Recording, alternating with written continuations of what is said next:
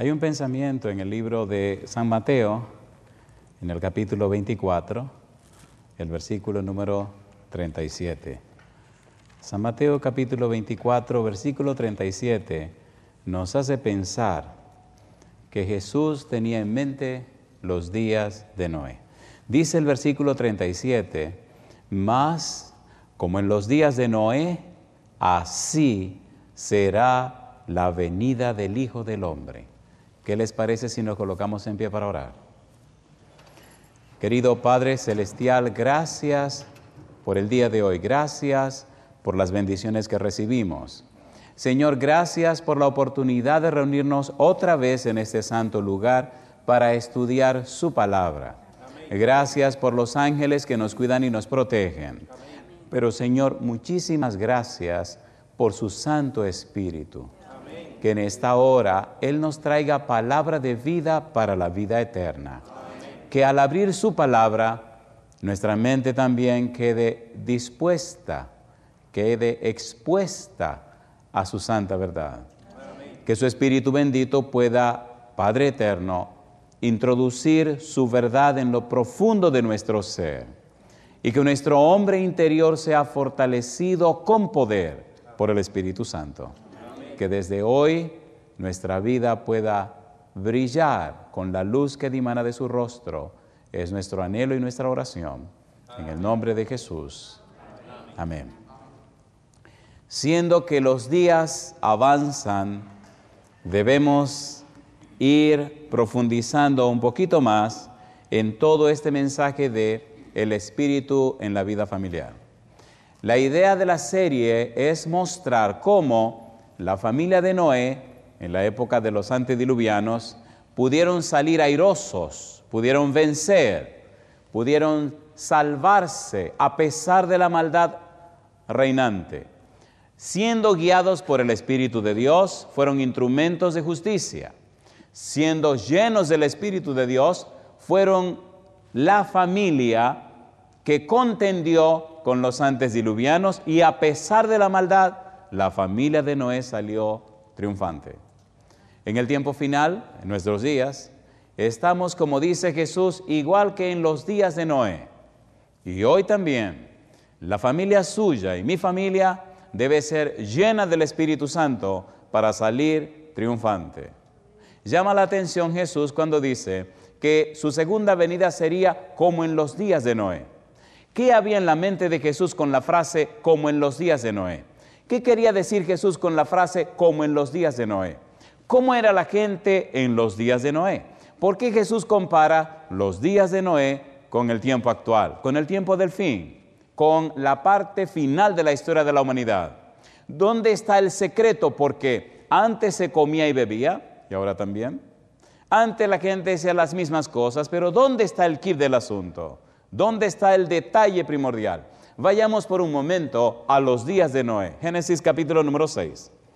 Génesis capítulo 6, versículo 1 y 2. Hablamos anoche y hoy debemos repasar brevemente algunas ideas. Génesis capítulo 6, versículo 1 y versículo número 2. Dice el versículo 1, aconteció que cuando comenzaron los hombres a multiplicarse sobre la faz de la tierra y les nacieron hijas, que viendo los hijos de Dios que las hijas de los hombres eran hermosas, tomaron para sí mujeres, escogiendo entre todas. Así que el asunto de tomar mujeres era un asunto primordial. El asunto de la fornicación era fundamental. Y entonces el versículo 3 dice, y dijo Jehová, no contenderá mi espíritu con el hombre para siempre, porque ciertamente él es carne mas serán sus días 120 años. ¿Cómo era el carácter de los antediluvianos? ¿Cómo era la mente de los antediluvianos? ¿A qué se dedicaban los antediluvianos? ¿Qué concepto tenía Dios de los antediluvianos? El versículo 5 nos ayuda. Dice Génesis 6:5. Y vio Jehová que la maldad de los hombres era como mucha en la tierra y que todo designio de los pensamientos del corazón de ellos era de continuo solamente al mal. Ahí está el detalle. En los días de Noé, los pensamientos de los que vivieron en esa época eran de continuo al mal. En los días de Noé, el kip, la clave para entender todo, estaba en la mente de ellos. Llama la atención que la palabra que se usa en hebreo para corazón significa asiento de los pensamientos, significa asiento de las emociones, tiene que ver con el fuero íntimo de la gente. Es más, significa el hombre interior, significa el ser interior, involucra la mente, la voluntad y la conciencia. En otras palabras, todo el ser humano, todos los hombres antediluvianos estaban completamente dañados, estaban alejados de Dios estaban separados de Dios. Y llama la atención que Noé y su familia eran la diferencia a través de Noé y su familia, el Espíritu está contendiendo con ellos. A través de Noé y su familia, el Espíritu está mostrando lo que es distinto a lo que ellos son. Si la vida de estas gentes antediluviana, si la mente de esta gente antediluviana, si el corazón de esta gente está completamente dañado, entonces el Espíritu trabajando con la familia de Noé en la parte opuesta, en lo contrario. Los designios del pensamiento de ellos era de continuo al mal. ¿Qué significa esto? Vayamos un poquito más adelante al versículo 11.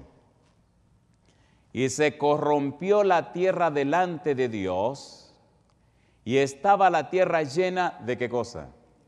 De violencia. Y miró Dios la tierra y aquí que estaba, como dice, corrompida, porque toda carne, ¿qué dice ahora? había corrompido su camino sobre la tierra. Llama la atención que en estos dos versículos la palabra corrompida, corromper, aparece tres veces. De manera que los, seres humanos antediluvianos estaban completamente acabados. Su mente estaba completamente dañada. Su mente estaba completamente corrompida. El Señor Jesús dice que la segunda venida sería como en los días de Noé. Si comparamos los hombres de, antes del diluvio con los hombres de hoy, podemos darnos cuenta que el trabajo de Satanás está en corromper las mentes humanas. El trabajo del diablo está hacer su obra en la mente de la gente. Él necesita corromper la mente de la gente. Entonces, el trabajo del Espíritu tiene que ser en la mente de la gente. Por eso se hace tan interesante el trabajo de hoy. ¿Cómo trabaja el enemigo en la mente humana? Hasta dónde llegó el ser humano antes del diluvio a caer bajo el dominio del enemigo de manera tal que su mente quedó completamente corrompida, su mente quedó completamente acabada. Los designios, las intenciones, los sentimientos y emociones, la base misma de su existencia, estaba tan corrompida que su mente, su voluntad y su conciencia estaban siendo manejadas por el espíritu del mal. La violencia, el crimen, habían llegado a niveles increíbles. Me gusta la definición que hace el diccionario hebreo sobre la palabra corazón, que aparece en el versículo 5 del capítulo 6. Permítanme leer esta definición. Esta palabra Lev, Levat significa hombre interior, mente, voluntad, corazón, alma, comprensión, conocimiento, pensamiento, reflexión, memoria, inclinación, resolución, determinación, conciencia, asiento de los apetitos, asiento de las emociones y pasiones, asiento del valor, del coraje, de la valentía. Estaba el hombre completamente acabado. Y a pesar que la humanidad estaba completamente acabada, había una familia de Jehová que estaba completamente establecida por el Espíritu de Dios. No hay disculpas. En medio del periodo antediluviano apareció un hombre llamado Enoch que caminó con Dios. ¿Y qué hizo Dios? Y Dios se lo llevó. Y si Dios trabajó con Enoch, y si Dios trabajó con Noé, y si Dios salvó la familia de Noé, también puedes salvar la familia tuya en medio de la vorágine de pecado que hay actualmente en la humanidad. ¿Es así o no es así? A ver, sí o no. ¿Cómo lo hace Dios? ¿De qué manera trabaja Dios? Hay un pasaje en Primera de Samuel, capítulo 16, versículo 7, que pienso que nos puede ayudar en el inicio de este trabajo en esta hora. Dice Primera de Samuel, capítulo 16, versículo 7, un pasaje muy conocido. Primera de Samuel capítulo 16 versículo 7 dice, y Jehová respondió a Samuel, no mires a su parecer, ni a lo grande de su estatura, porque yo lo desecho. Porque Jehová no mira lo que mira el hombre, pues el hombre mira lo que está delante de sus ojos, pero Jehová mira, ¿qué cosa? El corazón. Jehová mira el hombre interior. Jehová mira la mente. Jehová mira lo que tú eres en realidad. Aquí un poquito, vamos a complicar un poco la cosa. ¿No le parece a ustedes que cada día aparecen más cristianos en la tierra? ¿Sí o no? ¿Sí o no? ¿No le parece que cada día hay más personas que quieren aparentar que son cristianos? ¿Sí o no? ¿Y dónde está el poder de Dios? ¿Dónde están los Sitkot Yahweh de Jehová? ¿Dónde están los triunfos de Jehová? ¿Dónde están las victorias de Jehová? ¿Cómo es que un mundo que cada día se llena de más cristianos tiene menos poder? ¿Cómo es eso? Jehová no mira la apariencia. Jehová no mira lo que tú quieres aparentar. Jehová mira en realidad lo que tú eres. Si es verdad que estás consagrado a Dios, si es verdad que tu familia se consagra a Dios, el poder de Dios te acompañará. Es imposible estar en comunión estrecha con Dios y vivir una vida común y corriente. Imposible. La falta de esa comunión íntima con Dios la falta de esa relación especial con Dios hace que entonces nuestra vida sea una parodia. Necesitamos entender que Jehová mira profundamente lo que hay en nuestro corazón. Jehová sí sabe quiénes somos. Y si en realidad somos lo que somos y si estamos lo que estamos, el poder de Dios se manifestará en nuestra vida. No importa que seamos o no seamos, que tengamos o no tengamos títulos, Curiosamente, Jehová siempre escogió lo rechazado del mundo, lo que no es, lo necio del mundo, lo que nadie toma en cuenta para glorificar su nombre. Alabado sea el nombre de Dios. No hay excusa ni disculpas porque la situación es difícil, porque el mundo es malo. No, no, no, no, no. Jehová es todopoderoso. Puede rescatar tu esposa, puede rescatar tu esposo, puede rescatar a tus hijos y puede hacer por ti lo que jamás soñaste. Es interesante lo que el apóstol Pablo escribe en esa dirección.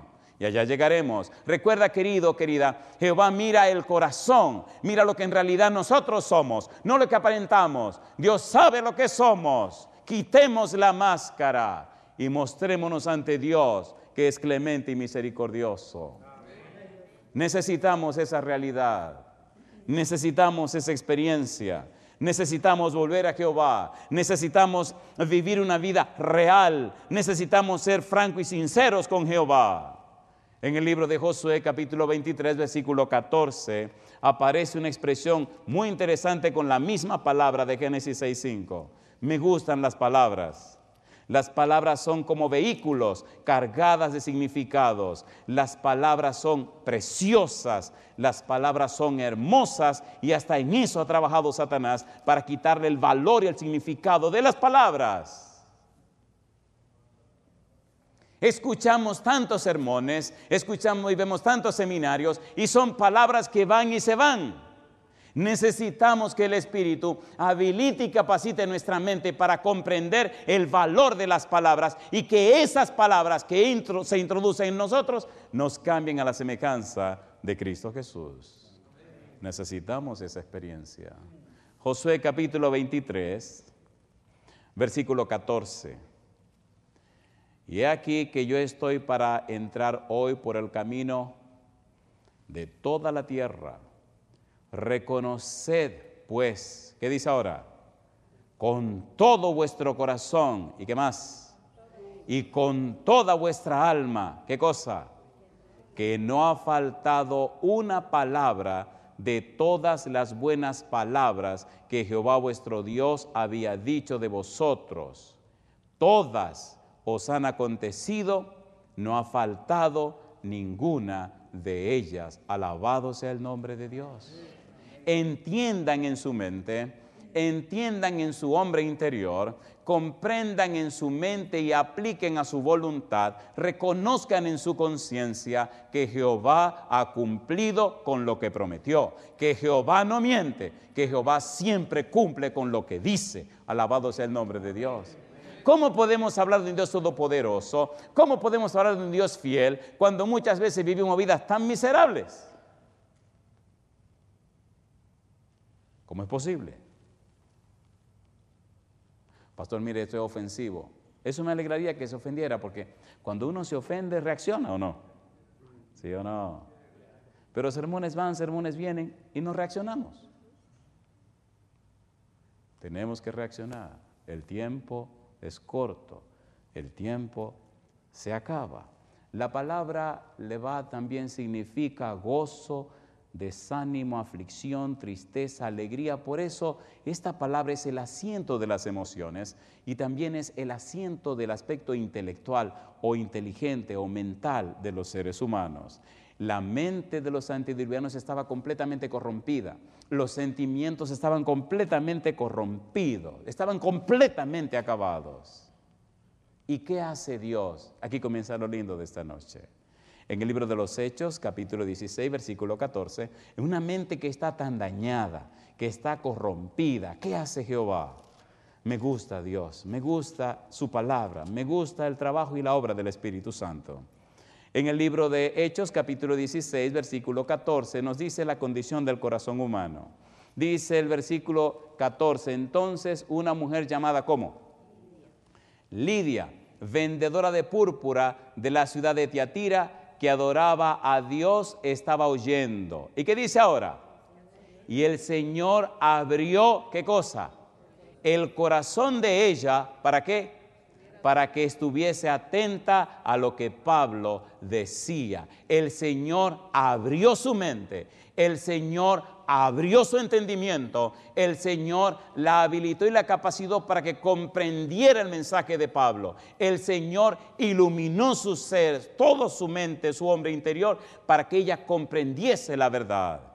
El enemigo está colocando muchas tinieblas en la mente de mucha gente. Hace algunos años tuve que bautizar a una persona que se ganaba la vida asesinando a otros. Estaba en la cárcel, su novia, es una historia bien larga, su novia ya la habíamos bautizado, había tenido un, historial delictivo bien feo, y cuando él salió de la cárcel, pues quiso venir donde su novia, la novia le dijo, no, ya yo soy una mujer cristiana. Cristiana tú, ¿sí? ¿Cómo que cristiana? Ven conmigo a la iglesia. Así que vinieron a la iglesia, la iglesia de Betel, una ciudad que se llama Santiago. Y entonces aquel caballerito empezó a escuchar los temas. Y por la gracia de Dios, el Espíritu le abrió la mente. Y entendió. Y una noche pidió hablar conmigo. Y me preguntó, oiga pastor, este, yo quiero hacerle unas preguntas. ¿Cómo no? Déjeme contarle quién soy yo, cómo me he ganado la vida, para ver si usted cree que Dios me puede perdonar. Entonces comenzamos a hablar, se abrió, se quitó los botones, se abrió la camisa y me mostró el pecho y tenía muchas cicatrices en el pecho. Me dice, ¿usted ve esto? Sí. Esto fue una vez que me dieron 37 puñaladas. Le dije, wow, pero usted es bravo. Dice, no, no fue por bravo. Yo me he ganado la vida matando gente. Y una vez maté a un muchacho y después el papá y sus hermanos me agarraron, me tiraron al suelo y con cuchillo, cada quien me dio, me acuchilló todo lo que le dio la gana. Y no morí, pero seguí mi trabajo. Primera vez en mi vida que yo vengo a una iglesia. Y esto que usted está predicando, yo lo entiendo. Y ahora siento como la necesidad de que Dios me perdone. Ahora siento la necesidad de cambiar. Yo nunca he sentido la necesidad de cambiar. Yo maté a muchísima gente. Mire, a veces cuando los iba a matar, me rogaban, me pagaban el doble de lo que ya me habían pagado, pero yo era un hombre de palabra. Y no, decía, no, no, no, no, no, yo, yo cobré la mitad de este dinero, yo no puedo cambiar. Y lo mataba. Yo me iba seis meses a vivir con una persona o cerca de alguien para ganar su confianza y saber que lo podía matar con seguridad. Usted no sabe el daño que yo he hecho. ¿Usted cree que Dios me pueda perdonar? Mi pregunta, ¿estaba abriendo el espíritu la mente de este hombre para que comprendiera la palabra de Dios? ¿Sí o no? ¿Tenían los antediluvianos la mente cerrada a la palabra de Dios? ¿Sí o no? Hay un tema que vamos a estudiar que dice, y no entendieron. ¿Qué quiso decir Jesús cuando expresó que en la época actual, como los antediluvianos, no entendieron? Ya hablaremos de eso. Pero gloria a Dios que este hombre pecador entendió. La noche que lo estaba bautizando, llamó la atención el día de la junta, donde comencé a comentar quién era el caballero y cómo a qué se dedicaba. Los hermanos se asustaron. Y la noche que lo estábamos bautizando fue una noche gloriosa. Cuando lo vi bajando la escalera, él venía llorando y sonriente, venía muy nervioso. Cuando entró al bautisterio, recuerdo que llorando me miraba y se sonreía y me abrazó. Le dije, tranquilo, mi hijo, tranquilo. Oramos, lo depositamos debajo del agua, lo subimos, una sonrisa radiante, se aferró y empezó a llorar, a llorar, a llorar, a llorar. Y nada más decía, gracias a Dios, gracias a Dios, gracias a Dios. ¿Puede el Espíritu Santo cambiar la mente de una persona? ¿Puede el Espíritu habilitar la mente de una persona? ¿Sí o no? ¿Tiene el Espíritu poder de cambiar a una persona? ¿Sí o no? Sí, Señor. En el libro de Efesios capítulo 4, versículo 18, mire lo que está pasando con la humanidad, como pasó con los antediluvianos. Efesios capítulo 4, versículo número 18. Dice el verso 18. ¿Cómo dice el 18? teniendo el entendimiento como entenebrecido, ajenos de la vida de Dios por la ignorancia que en ellos hay, por la dureza de su corazón. El Señor Jesús sabía que como los antediluvianos, en esta época la gente tendría su entendimiento como entenebrecido, en tinieblas. Y perdone usted, no me estoy refiriendo solamente a los incrédulos, estoy hablando también de ciertos cristianos que dicen ser cristianos y su vida dice lo contrario. ¿Es así o no es así? ¿Es así o no es así? Por la dureza de su corazón. Escuchan los llamados del Espíritu, escuchan los mensajes de Dios y se resisten a cambiar para seguir con ciertas prácticas que deshonran a Dios e impiden que otros lleguen al conocimiento del Evangelio. ¿Es así o no es así? ¿Es así o no es así? Quiera Dios que usted no sea una de esas personas. ¿Cómo está el testimonio de tu familia? ¿Cómo está tu relación con tu esposa? ¿Cómo está tu relación con tus hijos? ¿Cómo anda el Espíritu de Dios en tu hogar? ¿Qué está pasando en tu casa? Cuando un hombre o una mujer está en comunión con Dios, cuando un hombre o una mujer tiene una estrecha relación con el Señor, la influencia de su vida afecta a su esposa, la influencia de su vida y su esposa afecta a los hijos y la influencia de la familia afecta el entorno que los rodea. ¿Es así o no es así? ¿Es así o no es así? Y entonces se nota y se ve que esa familia tiene poder e influencia a otras familias para que se consagren a Dios. No es un asunto corporativo, es un asunto individual. Y tiene que comenzar contigo, mi negro. Tiene que comenzar contigo, mi negra también. Cuando el Espíritu de Dios se adueñe de cada mente y de cada corazón nuestro, notaremos a nuestro alrededor cómo brilla la luz de su presencia y veremos cómo nos convertimos en fuentes de agua viva para personas sedientas que no saben dónde buscar el agua viva. Hay un programa de radio que tenemos en la ciudad de Houston. El programa es de lunes a jueves, todos los días de 5 a 6 de la tarde. Tengo que contestar muchas preguntas y llamadas de mucha gente, de cualquier religión. Y qué hermoso es escuchar, qué hermoso es oír cuando ellos dicen, gracias pastor por presentarme la Biblia.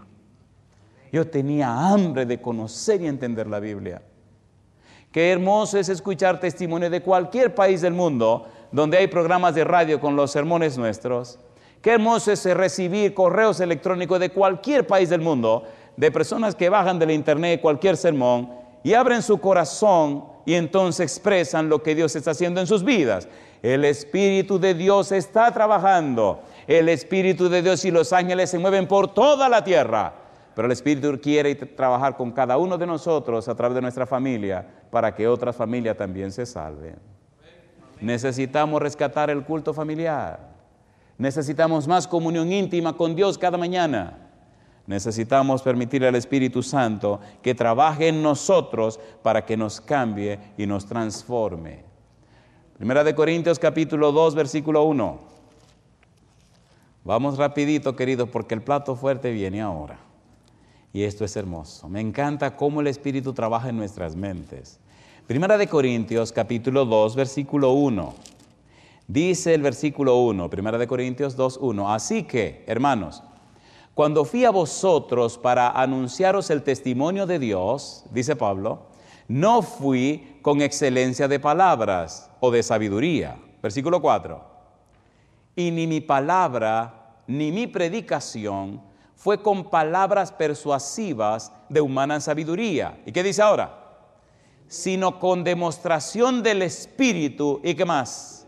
Y de poder. Una familia cristiana ordenada una familia en comunión con el cielo, una familia sincera, una familia humilde, una familia colocada en las manos de Dios, sin pretensiones, recibe el poder y la presencia del Espíritu Santo. Y eso inspira a otras familias. Recuerde, Dios quiere salvar las familias. Versículo número 5, para que vuestra fe no esté fundada en la sabiduría de los hombres, sino ¿dónde? En el poder de Dios. Cuando usted le da cabida al Espíritu Santo, cuando usted le permite al Espíritu de Dios trabajar en su mente, entonces comienzan a ocurrir cosas que son increíbles. Cuando el Espíritu de Dios puede trabajar en ti, empieza a revelarte su palabra, los conocimientos que Él ya dio a conocer. Versículo 7. Mire lo que dice el versículo 7. Más hablamos sabiduría de Dios en qué cosa? En misterio. La sabiduría oculta, la cual Dios predestinó antes de los siglos para nuestra gloria. Pregunto, si hay una sabiduría de Dios, entonces tiene que haber una sabiduría de Satanás. ¿O no? ¿Sí o no? A ver, ¿sí o no? ¿Y cómo es la sabiduría de Dios? En el libro de Santiago, en el capítulo 3, vamos rapidito, Santiago capítulo 3 establece claramente cómo es esta sabiduría de Dios. Cuando un hombre o una mujer permite que el Espíritu trabaje en su mente, cuando empieza a encaminarse en el conocimiento de la sabiduría de Dios, en su palabra, cuando empieza a llenar su vida con la palabra de Dios, cuando empieza a comulgar con el Espíritu Santo, cuando empieza a llenarse del agua de vida, entonces en su vida empiezan a verse estos perfiles. Dice el versículo número 17, Santiago 3:17, pero la sabiduría que es de lo alto es primeramente como pura. ¿Qué pasa con la humanidad de hoy? Hasta para anunciarle un jugo le ponen una mujer desnuda, ¿sí o no? ¿Sí o no? ¿Sí o no? Eso es vergonzoso. Todo es una mujer desnuda. Freud se ha hecho el rey de este siglo. La sabiduría que viene del alto primeramente es como pura. ¿Qué sigue diciendo? Después pacífica, amable, benigna, llena de misericordia y de buenos frutos, sin incertidumbre ni hipocresía. Si papá está recibiendo esa sabiduría, refleja estos perfiles. Si mamá está recibiendo esta sabiduría, refleja estos perfiles. Si los hijos están mirando esa sabiduría, reflejan esos perfiles. No importa que el mundo se esté yendo a pedazo. No importa cuán mala sea la humanidad, el mismo espíritu que sostuvo a Noé sostendrá tu familia y tu vida también. ¿Sí o no? Dios no ha fracasado, la humanidad fracasó. Dios no ha rechazado a sus hijos, los recibe con los brazos abiertos. Y yo les pregunto, ¿necesitamos la unción del Espíritu Santo? ¿Sí o no? Necesitamos el poder de Dios para que cambie nuestra vida. ¿Cómo podemos ser tan indiferentes a la salvación de nuestros hijos? ¿Cómo es posible, querido papá? ¿Cómo es posible, querida mamá, que siga con esas cosas ocultas que arriesgan tu salvación y la salvación de tus hijos? ¿Cómo es posible?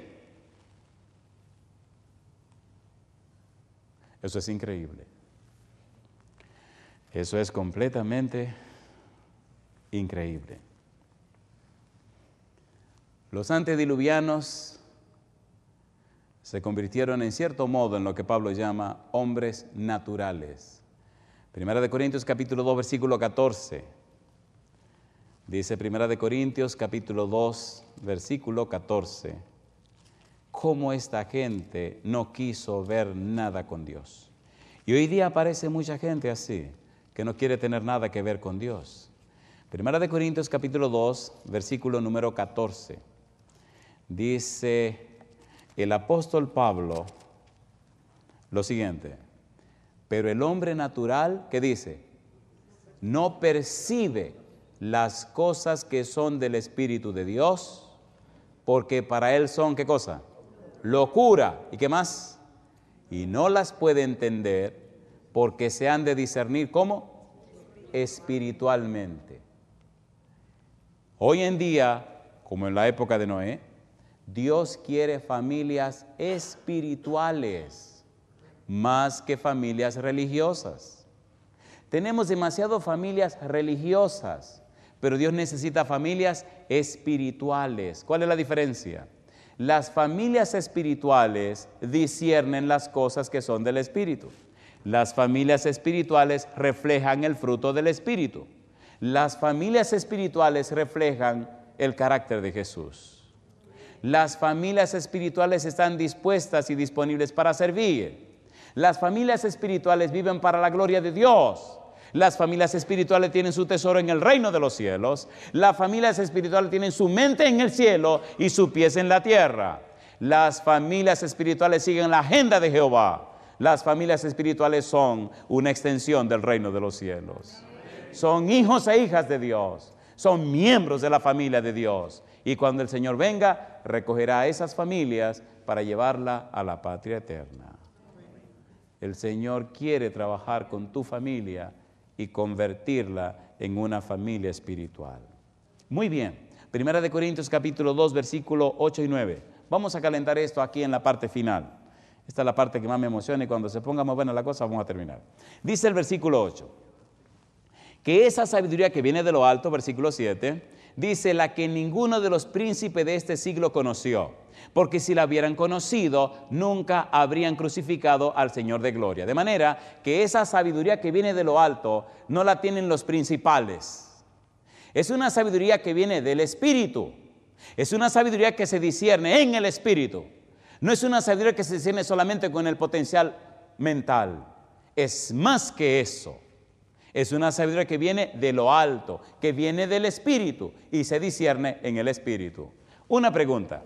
¿Se ha dado cuenta cuando usted se consagra a Dios, cuando coloca su vida en las manos del Señor, cuando usted decide hacer las cosas como Dios manda, cuando se abandona en las manos de Dios, ¿no se ha dado cuenta que la senda espiritual se le hace más fácil?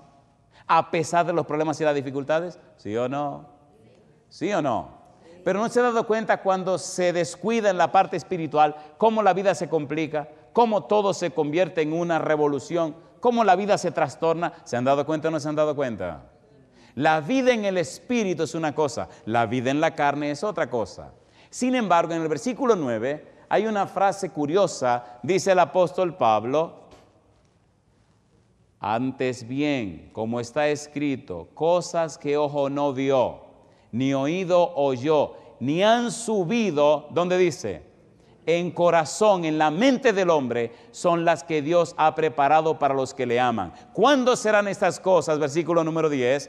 Pero Dios nos las reveló a nosotros por el Espíritu, porque el Espíritu todo lo escudriña, aún lo profundo de Dios. El Espíritu Santo ya reveló cosas que ojo no vio, ni oído oyó, ni han subido en la mente de ningún ser humano. Ya las reveló. Pero no las entendemos porque necesitamos vivir en el Espíritu. Necesitamos permitir que el Espíritu tome el control de nuestra mente. ¿Cierto o falso? A ver, sí o no. Un pequeño examen. ¿Verdad que no dedicamos mucho tiempo al estudio de la Biblia? Un pequeño examen. ¿Verdad que no sacamos mucho tiempo para la comunión con el cielo a través de la oración? un pequeño examen. ¿Verdad que necesitamos más tiempo de comunión en la casa, en el culto familiar? ¿Sí o no? ¿Sí o no? Entonces necesitamos, queridos, ajustar nuestros programas diarios. Necesitamos más tiempos en esto, en aquello, pero específicamente más tiempo con Jehová. Cada martillazo que Noé daba en el arca anunciaba al Dios que él creía. Pienso que la mayor predicación de Noé no eran sus palabras, sino su testimonio. La verdadera predicación de Noé era cada martillazo en el arca que anunciaba un mundo perdido que él tenía un Dios todopoderoso. Noé no podía explicar científicamente el asunto del diluvio. Ni siquiera esa palabra existía, ni la palabra lluvia. Pero Jehová había dicho, lloverá. Y Noé creyó en las palabras de Jehová. El Espíritu Santo habilitó a Noé de manera que creía lo que no se veía, entendía lo que no se entendía y predicaba lo que no sabía. Su esposa creyó por el testimonio de Noé. Sus hijos creyeron por el testimonio de su papá. Y su familia se salvó por el testimonio de este hombre. Alabado sea el nombre de Dios. Yo quisiera ver la mano levantada de los caballeros que tienen hijos. ¿Cuántos caballeros tienen hijos? ¿No les gustaría a ustedes, por la gracia de Dios, que el Espíritu Santo se adueñara de sus vidas para que su testimonio sea tan leal y fiel que sus esposas vean en ustedes reflejado el carácter precioso de Jesús? ¿Les gustaría eso a ustedes? Sinceramente, ¿les gustaría eso? ¿Sí o no? ¿Le gustaría estar tan cerca del Señor, tan íntimo con Dios, tan lleno del Espíritu, que sus esposas se inspiren a ser mujeres más fieles? ¿Le gustaría eso? ¿Le gustaría vivir tan consagrados a Dios que sus hijos sientan dolor de siquiera hacer cosas que le ofendan a usted? ¿Le gustaría tener esa experiencia? ¿Sí o no? El Señor necesita eso, queridos. El Señor es capaz de cambiar y transformar toda nuestra vida. El Espíritu Santo escudriña hasta lo profundo de Dios y es capaz de preparar nuestra mente, habilitarla y capacitarla para entender las cosas de Dios. Me gustaría esta noche orar por los padres, especialmente. Discúlpenme las damas. Y me gustaría mientras Sara canta, me gustaría por favor que ustedes acompañen a Sara en sus mentes, en sus pensamientos, en este himno que para mí significa mucho.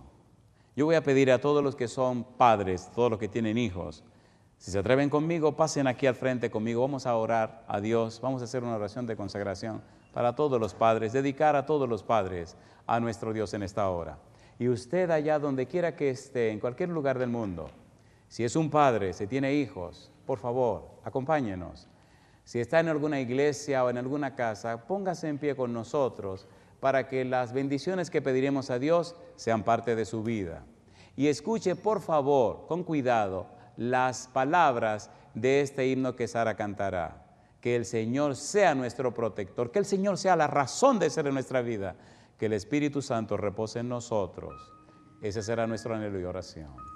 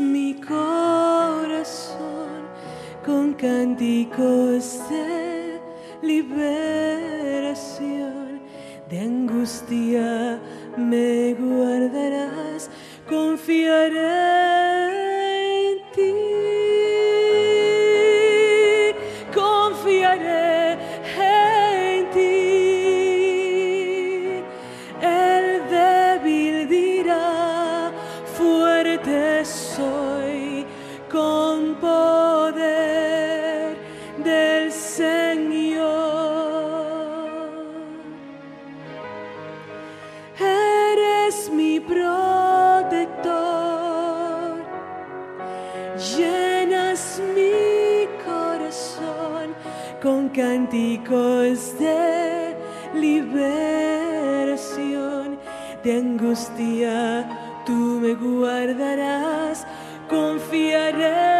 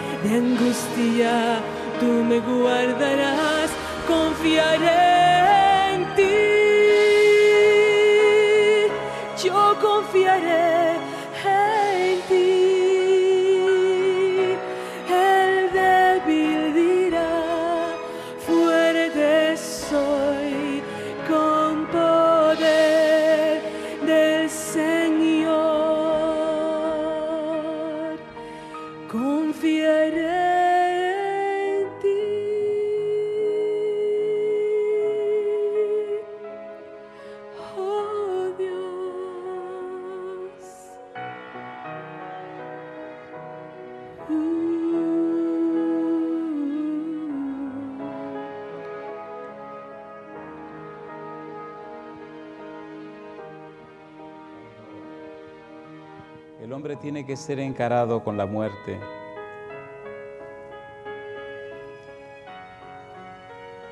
Cuando todas las expectativas de vida son echadas a un lado.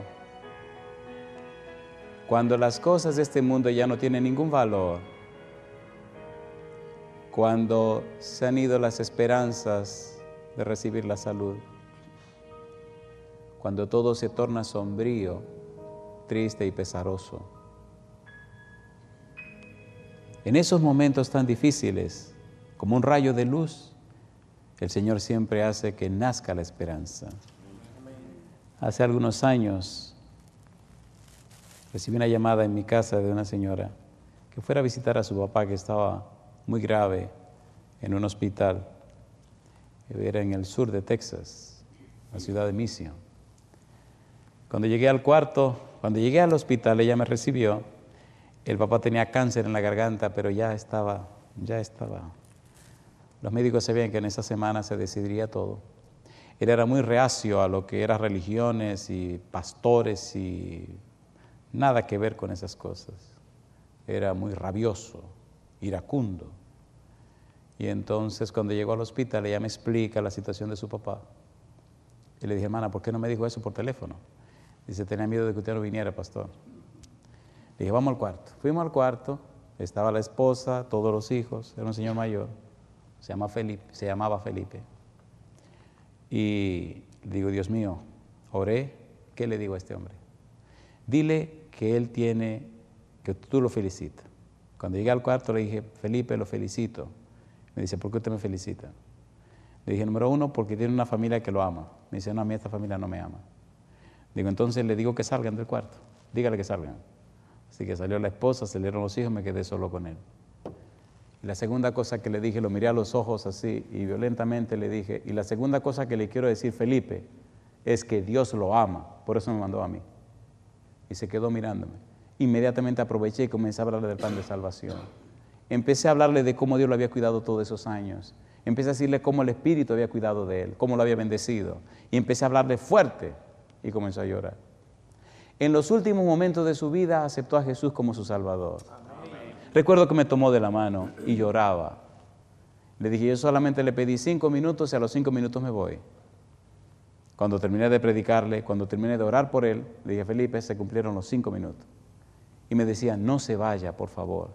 Le dije, ya usted tiene lo que necesitaba, ya usted aceptó a Cristo como su Salvador, usted entregó su vida en sus manos, ya usted recibió lo que necesitaba, yo me voy. Pero por favor, no se vaya. Le solté la mano, me paré en la puerta, me sonreí y le dije, cuando el Señor Jesús venga, nos veremos. Y me fui. Por el camino empecé a llorar sin saber por qué. Cuando llegué a mi casa, mi esposa me dijo, te llamó una señora del hospital. Y le pregunté, ¿qué te dijo? Que su papá ya murió. La última hora. ¿Siempre está el Espíritu buscando salvar a la gente? Permita a Dios, caballeros, y ustedes también, amigos, donde quiera que estén, que sean los instrumentos de Dios para que aquellos que no lo han recibido puedan recibir a Jesús como su Salvador personal. ¿Podemos orar? Querido Padre Celestial, gracias por la reunión de este día. Gracias por los ángeles que nos acompañan. Gracias por su Espíritu Santo que nos convence de pecado, justicia y de juicio. Gracias por su Espíritu que habilita y capacita nuestra mente para comprender su verdad. Gracias, oh Dios, gracias porque a través de su espíritu, nuestro cerebro, nuestra mente, nuestro ser interior se habilita y capacita para comprender su palabra. En su mano santa entregamos cada uno de estos caballeros y todos aquellos que están en cualquier lugar del mundo. Bendiga a sus familias, oh Dios, y a cada persona que nos sintoniza, úngala con su espíritu. Es nuestro anhelo y oración en el nombre de Jesús. Amén, Señor. Amén. Dios les pueda bendecir.